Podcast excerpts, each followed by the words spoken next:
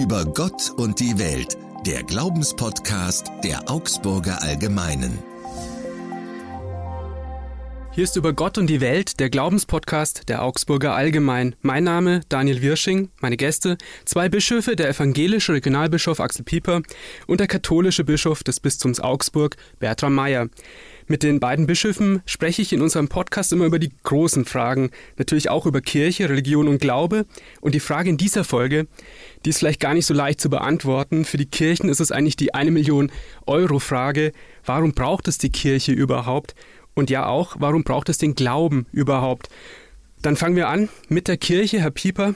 Viele Menschen scheinen ja sehr gut ohne Kirche leben zu können. Das zeigen die Rekordwerte bei den Austrittszahlen. Bedrückt Sie das?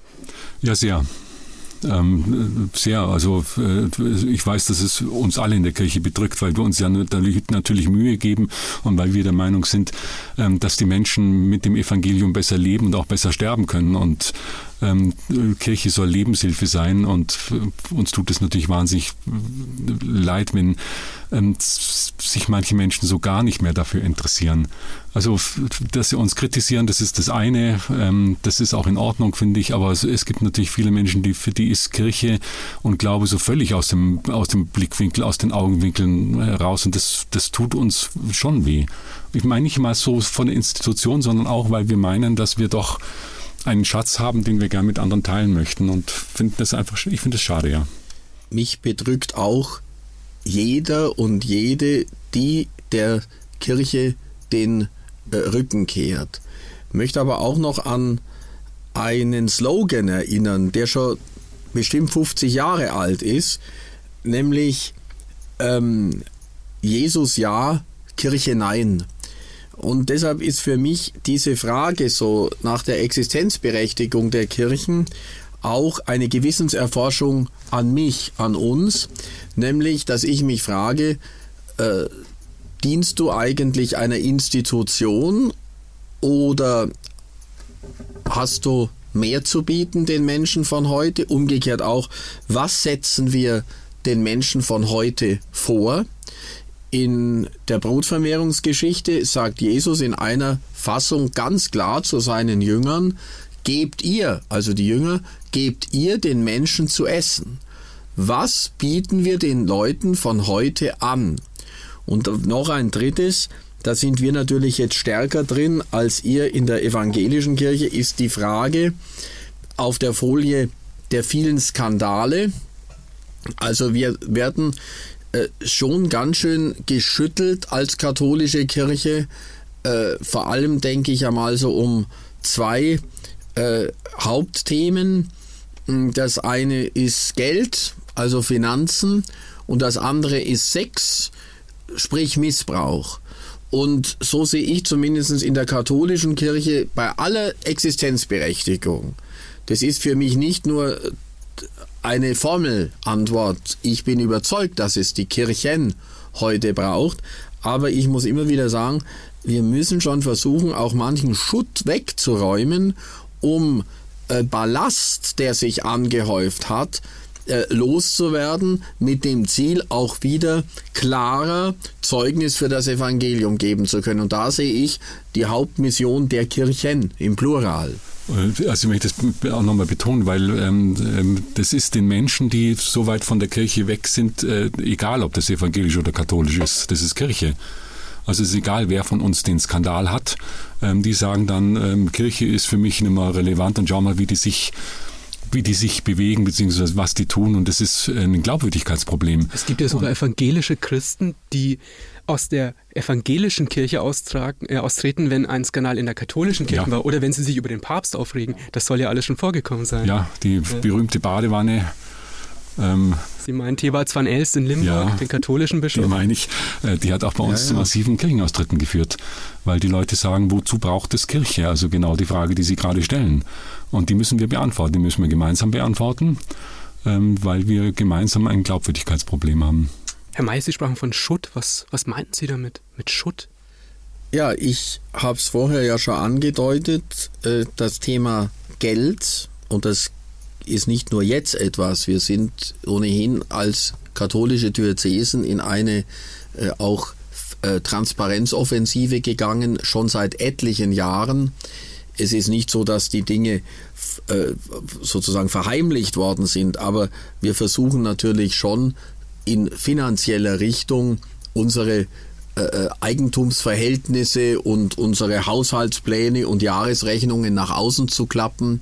Wir haben auch Stichwort Compliance mittlerweile auch für unsere Diözese Augsburg kann ich da sagen, viele, viele Gremien. Also ich als Bischof, Herr Wirsching, kann nicht nach Gutsherrenart das Bistum leiten, sondern selbst ich muss versuchen, meine Dinge durch die Gremien äh, durchzubringen, nicht durchzupauken, sondern irgendwo dafür zu werben. Das ist das eine. Und das andere mit Schutt. Ich würde sag bewusst Schutt. Sie kennen den Schuttabladeplatz und äh, ich oder ich, wir könnten es auch Müll nennen. Also es muss ganz klar sein, es gibt auch Schuld und Sünde in der Kirche. Kann nur noch mal wieder Luther zitieren, simul justus et peccator ist und bleibt der Mensch, auch wenn er gerechtfertigt ist, kann immer wieder rückfällig werden. Und da muss ich ganz einfach sagen, wir müssen, was dieses Thema sexueller Missbrauch anbelangt und auch erweitert auf geistlichen Missbrauch, wir müssen das Thema Freiheit bei den Menschen ganz, ganz ernst nehmen. Und da haben wir gängig als katholische Kirche schon unser Problem, weil nicht umsonst, auch beim Reformationsjubiläumsjahr haben wir ja das gebracht, äh, die Gefahr besteht, äh, du wirst es vielleicht auch differenzierter sehen, auch die evangelische Kirche ist in meinem äh, Bewusstsein und auch wenn wir miteinander sprechen, nicht nur die Kirche der Freiheit, aber sie ist es stärker als die katholische Kirche. Und ich denke, was das Thema Freiheit anbelangt, hm, da haben wir Nachholbedarf in der katholischen Kirche. Und da müssen wir manches, was sich einfach auch um Freiheit hm, einzuschränken, wirklich äh, im Laufe der Geschichte angesammelt hat, das müssen wir abzutragen versuchen. Denn der Mensch ist grundsätzlich mal frei und in seiner Freiheit möge er sich bitte nicht autonom, sondern theonom für Gott entscheiden. Und da als Kirche mithelfen zu können, da sehe ich auch, denke ich, die Pflicht äh, der Kirche. Das müssen Sie jetzt trotzdem nochmal erklären. Ich habe es nicht ganz verstanden. Freiheit im Zusammenhang mit den Skandalen der katholischen Kirche. Wie meinen Sie das? Also Freiheit meine ich, ähm, dass wir ähm, auch in dieser, wie soll ich sagen, in diesen vielen Jahrhunderten äh, bis hinein in das Thema also ich sage das nicht als Gegenbegriff zur Freiheit, aber in der katholischen Kirche spielt auch Gehorsam ein, eine ganz, ganz große Rolle. Bis hinein bei der Priesterweihe verspricht der Weihekandidat dem Bischof in dessen Hände Ehrfurcht und Gehorsam. Man könnte das in anderen Konditionen aufbringen, etwa in Ordensgemeinschaften bei der Profess, also Versprechen, Gelübde auf Lebenszeit. Und in anderen Kontexten ist es natürlich schon so, dass die katholische Kirche, ich sage es nicht pyramidisch, aber sie ist anders hierarchisch aufgebaut als die evangelische Kirche. Wie das, das in der Praxis, lass es mich das bitte nur ganz kurz ja, bitte, bitte. wie das dann sich praktisch zeigt, da haben wir durchaus auch Analogien. Aber ich will damit nur sagen, im Zeichen des Gehorsams ist leider auch, und das ist ja unser Punkt, ich will damit jetzt nicht von Familien und so weiter ablenken, sondern genau da in die Richtung jetzt meinen Zeigefinger legen. Es kann nicht sein, dass in Klöstern, in katholisch geführten Schulen und sozialen Einrichtungen auch in Pfarrgemeinden, auch im Zeichen des Gehorsams. Du kannst doch dich dem Oberen nicht verweigern. Du musst doch machen als Ministrant, was der Pfarrer sagt. Und man hat ja da immer noch sehr viel Vertrauen in diese äh, Leute, in diese Autoritäten, die auch geistig-geistliche Autoritäten waren gesetzt. Und da ist vieles an Lebenshäusern zusammengebrochen. Das wollte ich vorher sagen. Also ich, da, ich glaube auch, dass es manchmal Freiheit oder besser gesagt noch, Herr Wirsching, Freimut braucht auch bei den Gliedern der katholischen Kirche zu sagen, bis hierher und nicht weiter. Ich bin so frei, meine Lebensentscheidung zu treffen. Das heißt Bindung und Verbindlichkeit, aber bitteschön frei. Das ist ein ganz spannender Punkt, weil in der evangelischen Kirche gibt es ja diese vermeintlichen oder echten Freiheiten, die es in der katholischen Kirche nicht gibt. Die ist eher demokratisch, auch mit Kirchenparlamenten oder Art von Kirchenparlamenten ausgestattet. Wir haben Pfarrerinnen, wir haben keinen Zölibat. Wir haben eigentlich eine Kirche, wie sie sich viele Katholiken auch gerne wünschen würden. Und doch gibt es Missbrauch in der evangelischen Kirche. Also äh, erstmal ist ein Missbrauch das, das Schlimmste, was einer Kirche passieren kann. Also es ist überhaupt das Schlimmste, was, was man Menschen antun kann. Wir sprechen ja auch von sexualisierter Gewalt, es ist ein, ein Gewaltakt, den die Menschen ja nicht vergessen. Und ähm, das ist äh, das, was an, anfangs Bertram auch schon gesagt hat. Ähm, diese, diese Kirche besteht halt aus Menschen. Und es gibt Menschen, die sind völlig verfehlt und es gibt Menschen, die sind auch für diesen Beruf völlig verfehlt. Und ähm, was die machen, das ist mit, keinem, mit keiner Silbe gut zu heißen. Ähm, ich glaube, das ist ähm, in der evangelischen Kirche äh, das gleiche Problem wie Verein, in Vereinen. Es ist erstmal, glaube ich, kein so sehr strukturelles Problem. Ähm, wir haben in unserer evangelischen Kirche ähm, sehr viel, wenn Sie so wollen, Kontrollmechanismen in, in jedem Gremium, auf jeder Ebene, von Gemeinde bis, bis zur Landes, bis zum, bis zum Land Bayern hinauf äh, haben wir Kirchenparlamente, in der die sogenannten Laien, also die Nicht-Ordinierten, die, die Mehrheit haben. Ähm, also ich glaube nicht, dass es, äh, dass es diese Gehorsamstruktur ist, die, die sowas dann noch befeuert. Ähm, aber bei uns sind es äh, die gleichen Menschen wie überall, auch in Vereinen und, und ähm, es gibt ja diesen Vertrauensvorschuss. Und den, der wird offensichtlich von manchen Menschen, die da völlig verirrt sind, äh, einfach auch erst einmal fehlinterpretiert und dann auch missbraucht. Und das darf nicht vorkommen. Und da müssen wir uns als Kirche natürlich Gedanken machen, machen wir auch, äh, dass sowas nicht vorkommen darf. Das darf nicht vorkommen. Das ist äh, Katastrophe. Die Kirchen haben ja massiv Glaubwürdigkeit verloren durch diese Skandale, Herr Mayer. Merken Sie das? Bekommen Sie das zu spüren? Werden Sie nicht mehr so ernst genommen vielleicht oder nicht mehr ähm, oder werden Sie stärker kritisiert? Wie, wie macht sich das bei, bei Ihnen und für Sie bemerkbar? Also ich kann nicht davon sprechen, dass ich attackiert werde oder in Frage gestellt werde. Sie haben vorher, Herr Wirsching, ja auch von demokratischen Elementen gesprochen. Und äh, wir haben ja in der katholischen Kirche doch so ein bisschen die Grundidee, wir sind keine Demokratie. Kirche ist keine Demokratie. Äh, ich sage da auch immer wieder, wenn Jesus gefragt worden wäre von Seiten des Apostel Apostelkollegiums kurz vor äh, seinem Gang nach Jerusalem, willst du jetzt den Kreuzweg gehen? Wir haben ja den Sprecher Petrus, der die Hände über dem Kopf zusammengeschlagen hat und gesagt, auf keinen Fall.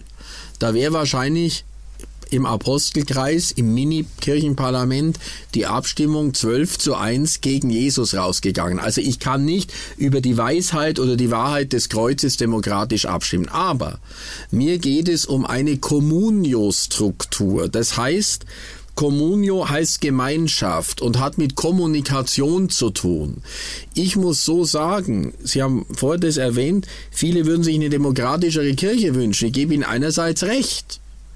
Aber wir haben in der katholischen Kirche auch das Problem, dass manchen die jetzigen demokratischen Strukturen, die wir haben, in Ordensgemeinschaften, die wir haben in unseren Pfarrgemeinderäten, die wir in den Kirchenverwaltungsräten, sie heißen äh, Kirchenstiftungsgremien, Aufsichtsbehörden bis zum Diözesansteuerausschuss, der über die Kirchensteuern befindet. Da bin ich Mitglied als Bischof. Da kann ich aber nicht sagen, ich will das, sondern wird's gemacht. Aber selbst da gibt es viele Katholiken, denen jetzt schon zu viele demokratische Strukturen sind. Mit anderen Worten, die sagen, das verunsichert uns und wir müssen wieder in die Vor konziliare Kirche zurück, viel zu viel Gremienkatholizismus und eine Sitzungskirche und so weiter. Auch das muss ich eher hören. Also für mich muss ich nochmal sagen, aber ich glaube, ich bin auch jemand, zumindest stufe ich mich so ein, der lebendig ist, der auch einmal eine Diskussion äh, liebt, der nicht gleich umfällt. Ich sage meine Sache, ich sage es ja auch manchmal nicht immer zimperlich, aber es ist dann auch so, dass dass man mit mir lange reden kann und ich versuche auch mit möglichst vielen im Gespräch zu bleiben, so unterschiedlich die sind, äh, diese Gruppen, Einzelnen und Strömungen in der katholischen Kirche. Ich sehe das nicht so sehr an, dass ich jetzt hier mit Glaubwürdigkeitsfragen zu tun habe. Und das würde ich sogar noch schärfer formulieren. Bei denen, die katholische Kirche, und es wird bei euch in der evangelischen nicht viel anders sein, bereits die Glaubwürdigkeit so verloren hat, dass sie etwa den Schritt zum Austritt gemacht haben, mit denen wieder ins Gespräch zu kommen, um vielleicht auch eine Gegenbewegung ansetzen zu können, das ist noch viel schwieriger. Wir haben in der katholischen Kirche auch eigene Arbeitsstellen für Wiedereintritte. Wir versuchen über die Pfarrer dass auch Briefe geschrieben werden für die, die ausgetreten sind, mit der Möglichkeit, sich rückzumelden und ins Gespräch zu kommen. Die Rück Meldungen sind ganz, ganz spärlich, hängt aber auch damit zusammen, dass viele erst ans Standesamt gehen, austreten und erst nach Monaten die Pfarrämter informieren. Also lange Rede kurz für mich ist weniger das Glaubwürdigkeitsproblem virulent, sondern die innerkirchliche Frage, wie viel Demokratie verträgt die katholische Kirche? Wobei, das darf ich jetzt mal sagen, Demokratie, ähm, äh, bei uns wird auch nicht demokratisch abgestimmt, was ein Pfarrer zu predigen hat. Ja, ja. Also ähm, ähm, der gibt sogar, der ist sogar rechtlich so gestellt, dass er, dass er zum Beispiel nicht versetzt werden kann. Äh, aus dem Grund. Äh, bei uns gilt, ähm, dass jeder sagen kann, was er will aber nicht der Mehrheit äh, genügen muss, sonst können wir es mit dem Predigen lassen. Ähm, sondern er muss sich eigentlich einzig und allein äh, Schrift und Bekenntnis ähm, stellen und und deswegen gibt es zum Beispiel in ganz Bayern gab es, ich habe das vor kurzem gelesen, gab es noch nie ein, ähm, ein Verfahren, weil ein, ein Pfarrer, der, der nicht rechtmäßigen, des, den rechtmäßigen Glauben abgesprochen worden wäre. Also das, das gibt es bei uns auch nicht, aber es ist völlig richtig. Wir haben eine ganz andere Tradition. Hm. Jetzt kann man ja sagen, dass ähm, die Kirche und der Glaube den könnte man ja trennen. Und so machen sehr viele Leute, die sagen, ach, Kirche brauche ich nicht, aber glauben tue ich ja trotzdem. Nur ein bisschen Esoterik hier, ein bisschen fernöstliche Lebensphilosophie dort. Ist das in Ihren Augen okay, Herr Pieper? Ähm, es ist erstmal okay, dass sich Menschen Gedanken machen, äh, dass diese Welt nicht alles ist. Das ist okay. Und ähm, auch bei uns in Evangelischen gibt es ganz verschiedene Ansichten. Das muss man einfach mal sagen. Es ist ja nicht alles dogmatisch rein. Ähm, aber ich glaube, dass es trotzdem Kirche braucht. Es braucht die Gemeinschaft von Menschen, die miteinander nicht das Gleiche glauben, aber sich austauschen über das, was sie glauben können. Äh, sich gegenseitig Mut machen, auch gegenseitig von Zweifeln reden können. Deswegen braucht es schon mal eine kirchliche Gemeinschaft. Ich meine, es braucht auch eine kirchliche Gemeinschaft, ähm, weil, ähm, weil wir äh, weil wir zwar im Hier und Jetzt leben, aber wir werden damit eingebunden auch in den Traditionen. Also ich weiß zum Beispiel, dass es für viele Menschen sehr, sehr tröstlich ist, dass es Psalmen gibt die über 2000 Jahre alt sind. Äh, dass es einen Paul Gerhardt gab, der wunderbare Lieder gemacht hat. Ähm, also so dieses Gefühl, nicht allein zu sein, sowohl im Jetzt mit anderen zusammen zu sein, als auch in der Tradition eingebunden zu sein. Äh, von Menschen, die früher auch Sorgen hatten, ähm, finanzielle Sorgen hatten, Sorgen um ihr Leben hatten, ähm, sich geärgert haben über Menschen, die ihnen Böses wollen ähm, und, und das in so eine also die, die, diese Dinge zur Sprache zu bringen und, und, und nach Lösungen zu suchen im Glauben, das, das halte ich für wichtig und dazu braucht es Kirche. Dafür braucht es Gemeinschaft. Teilen Sie das, Herr Mayer, oder sagen Sie, nee, das, das verwässert mir zu sehr? Es muss schon äh, klar sein, was katholischer Glaube ist, was evangelischer Glaube ist. Also ich teile die Auffassung von Axel Pieper voll und ganz, würde sogar noch ein bisschen mehr zuspitzen. Und zwar so, äh, ich zitiere mal einen Theologen, der wirklich nicht im Verdacht steht, so wenig römisch-katholisch zu sein, nämlich Josef Ratzinger. Immerhin Papst Benedikt XVI. und vorher Präfekt der römischen Glaubenskongregation. Und der hat mal gesagt, es gibt so viele Wege zu Gott, wie es Menschen gibt. Das heißt, jeder hat einen ganz individuellen, persönlichen Weg den er biografisch geht, aber auch von seiner Glaubensgeschichte geht. Und da, glaube ich, sollten wir uns nicht reinmischen. Aber auf der anderen Seite ist es so, zitiere nochmal den Theologen Tertullian aus der Alten Kirche, der sagt, ein Christ ist kein Christ. Es braucht, wie es vorher Axel gesagt hat, schon den Austausch. Die Gemeinschaft macht stärker. Jede Glaubensgeschichte kennt auch mal Dunkelheiten, Täler, nicht nur Gipfelerlebnisse. Es kann auch Krisen geben. Und da, um Leute zu wissen, die mit einem gehen, das ist, glaube ich, das Entscheidende. Vielleicht kann ich da nochmal sagen, ich komme ja selber aus einer konfessionsverschiedenen, Bindestrich verbindenden Ehe und kann nur noch mal sagen, auch das war für uns eine kleine Kirche daheim in der Familie. Ich glaube, die eigentlichen Grenzen, die sind uns von äußeren Kirchen in diesen konfessionellen Grenzen gesetzt, Konfessionalismus. Aber die Zeit müsste vorbei sein. Ich glaube, dass die eigentlichen Grenzlinien anderswo verlaufen. Und deshalb glaube ich, wir können jetzt nicht eine Augsburger äh, neue Gesetzmäßigkeit da machen oder Augsburger Fusionsverhandlungen initiieren. Da hätte, hätten wir beide Schwierigkeiten mit unseren Leuten. Die würden wir bekommen, ja. Aber ich glaube, wir müssen ermutigen dazu, dass dieser Austausch unter Christinnen und Christen, die es mit dem Evangelium Jesu Christi ernst nehmen, dass dies nicht konfessionell gebunden ist. Und da geschieht für mich einfach Ökumene. Also für mich ist es so, dass ich die äußerlich verfassten Kirchen habe, in die wir hineingeboren und hineingetauft worden sind, jeder und jede auf eigene Weise. Aber das ist ja nicht irgendwo eine Burgmentalität. Ich bin nicht Leiter einer, einer Burg, die Augusta Vindelicorum heißt, sondern ich bin ein Bischof, der die Fenster und Türen öffnen möchte und umgekehrt ja auch. Und deshalb freuen wir uns über jedes ökumenische Miteinander und es gibt auch so ein, ein, eine Kirche, die wir nicht sehen, aber die uns verbindet über die konfessionellen Grenzen hinweg.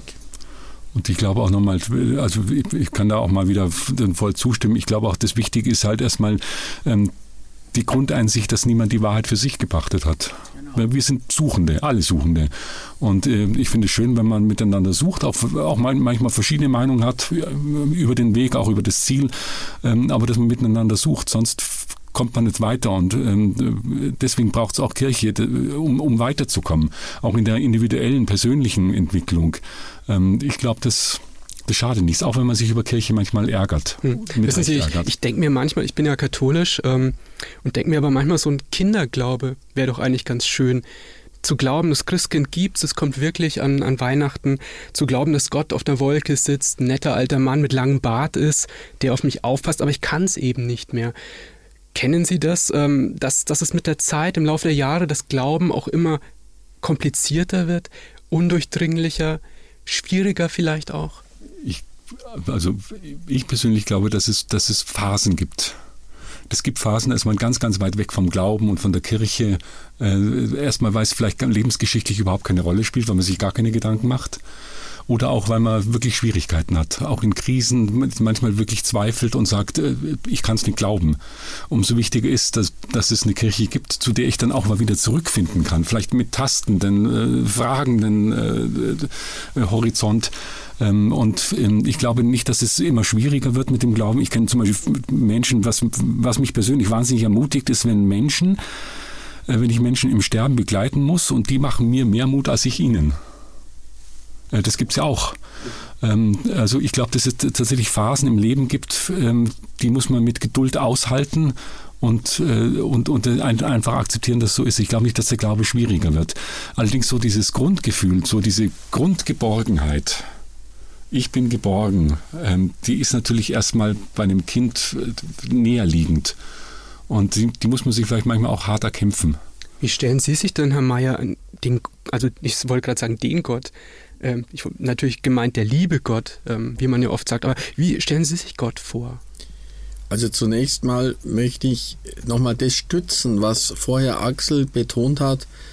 Der Glaube hat Geschichte, der Glaube wächst, er kann manchmal auch schwinden, aber der Glaube ist nichts, was ich irgendwo äh, in ein Päckchen packen kann und dann durchs Leben tragen kann, wie eine schöne Tasche, die ich gerne habe und die begleitet mich jahrzehntelang. Ich kann Gott nicht in die Tasche stecken. Und da bin ich jetzt eben in dem Punkt. Für mich ist eben auch Glaube schon kein Glaube mehr, wenn ich Gott in die Tasche stecken könnte. Äh, sondern Gott ist immer wieder für Überraschungen gut. Und wenn ich das auch so sagen darf, ich war früher als kleiner Junge auch riesig begeistert, äh, äh als ich ministrieren durfte. In der katholischen gibt es ja die, die auch Jungen und Mädchen, die praktisch beim Gottesdienst der Gemeinde dienen dürfen, die besondere Handlangerdienste, aber auch später Lesungsdienste machen können. Das war meins ursprünglich. Und ich wollte dann Pfarrer werden, weil ich geschwärmt habe von den Weihrauchgottesdiensten und den tollen Gewändern und so weiter.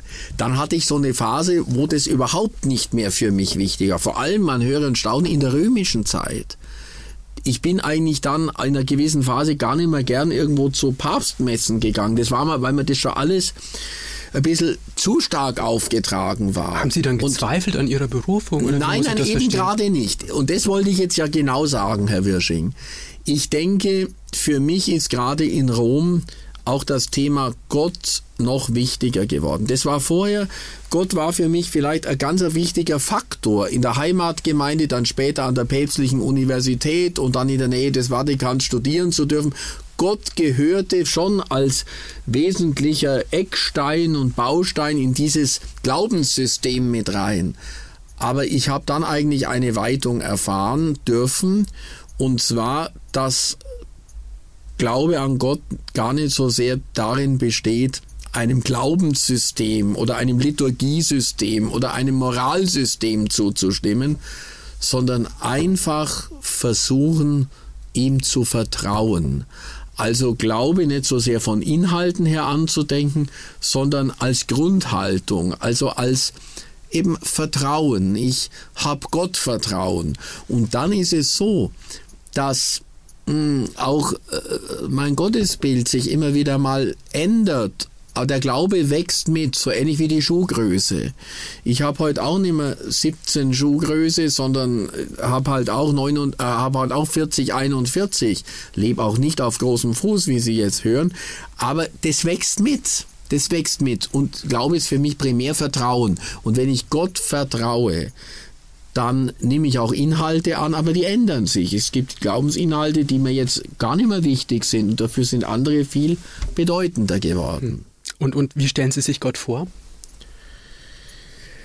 Also Gott stelle ich mir in jedem Fall persönlich vor, als Person, als du mir gegenüber.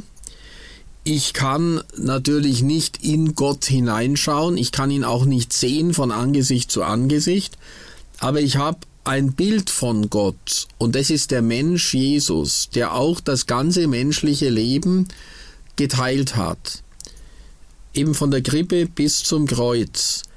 Und somit ist für mich Gott ein Wesen, das ganz, ganz menschlich ist, mit dem ich als Mensch kommunizieren kann, aber das letztlich keine Grenzen hat. Ich habe in meiner Kommunikation auch sehr, sehr viele Grenzen, zeitliche Grenzen, Grenzen der Räume, Grenzen, die mir durch meinen Charakter gesetzt sind, die hat Gott nicht. Und deshalb kann er mit allen kommunizieren. Also ein Wesen, das kommunikationsfähig ist. Ist Gott für Sie auch ein Wesen, wie es Bertram Meyer gerade beschrieben ich hat? Das, ich habe das jetzt gerade überlegt, während ich natürlich aufmerksam zugehört habe. Ähm, ich würde eher noch so sagen, äh, für mich ist Gott ähm, eine Kraft, ähm, die die, von der auch Jesus Christus beseelt war und deswegen so Mensch und Gott sein konnte. Und für mich ist das eine Kraft, die mich einst ähm, aufnehmen wird. Das ist Licht, das ist Helligkeit, das ist Harmonie, das ist Wärme, ähm, das ist ähm, das Gefühl, ähm, dann tatsächlich erst vollkommen zu sein, wenn ich bei Gott bin. Aber ich, das ist eine sehr abstrakte, also ich bin ganz weit weg von dem Mann auf der, auf der weißen, auf dem Mann mit dem langen Bart auf der weißen Wolke, ähm, sondern das ist so eine, ähm, so eine Grundharmonie, ähm, die, die uns irgendwann, die wir jetzt spüren teilweise und die, äh, die wir, wenn wir, wenn wir gestorben sind und tot sind, äh, uns die vollkommene Geborgenheit gibt. Sowas. Jetzt möchte ich eines noch wissen, das interessiert mich wirklich zum Abschluss dieser Folge. Glaube heißt ja immer auch etwas nicht wissen. Aber gibt es etwas, was Sie lieber wissen würden, als nur zu glauben, Herr Mayer? Zum Beispiel, wie es nach dem Tod weitergeht. Ja, ich würde gerne wissen, ob es nach dem Tod nochmal etwas gibt. Das würde ich gerne wissen. Aber auf der anderen Seite glaube ich es auch ganz gerne, denn wenn ich es wissen würde, da bin ich auch von meinem Charakter so, dann würde ich mein Leben hier fast mathematisch genau gestalten, damit ich den Maßstäben gerecht werde für das, was nachher kommt, nämlich für die Alternative Himmel oder Hölle oder ewiges Leben oder endgültiger Tod. Ich würde es gerne wissen, das geht aber nicht, ob und was dann kommt, aber ich lebe jetzt so, als ob es nachher den Himmel gibt. Und darauf möchte ich mich jetzt hier auch vorbereiten. Herr Pieper, wie beantworten Sie diese schwierige Frage? Es ist auch wirklich schwierig. Ja. Ich würde gern, ich habe hab natürlich jetzt ein bisschen Zeit gehabt, ja, ich würde gern wissen, ähm, wer Jesus wirklich war und was er zu uns heute sagen würde. Ähm, ich habe mit manchmal mit Menschen zu tun, die behaupten zu sagen, äh, wenn Jesus heute leben würde, würde er dies oder jenes tun. Äh, das kann natürlich kein Mensch wissen. Ähm, und ich würde gern schon noch mal wissen, so wenn er jetzt uns betrachtet, so wie wir leben, auch unsere Kirchen betrachtet, was er dazu sagen würde.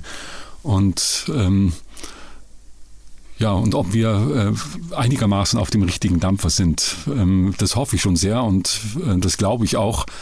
Aber da ab und zu mal so ein bisschen Gewissheit zu haben, ähm, das ist jetzt wirklich im Sinn Jesu, gerade bei so schwierigen Fragen.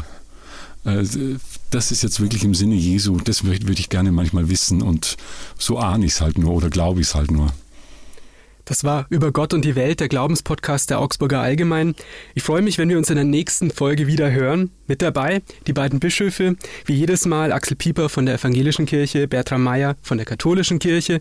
Und wenn auch Sie eine Frage an die Bischöfe haben oder ein Thema vorschlagen wollen, über das wir unbedingt sprechen sollten, melden Sie sich, mailen Sie uns einfach an podcast.augsburger-allgemeine.de podcast.augsburger-allgemeine.de Ich freue mich, wenn Sie unseren Podcast bei Spotify oder Apple Podcasts abonnieren und bis zum nächsten Mal sage ich auf Wiederhören, Daniel Wirsching.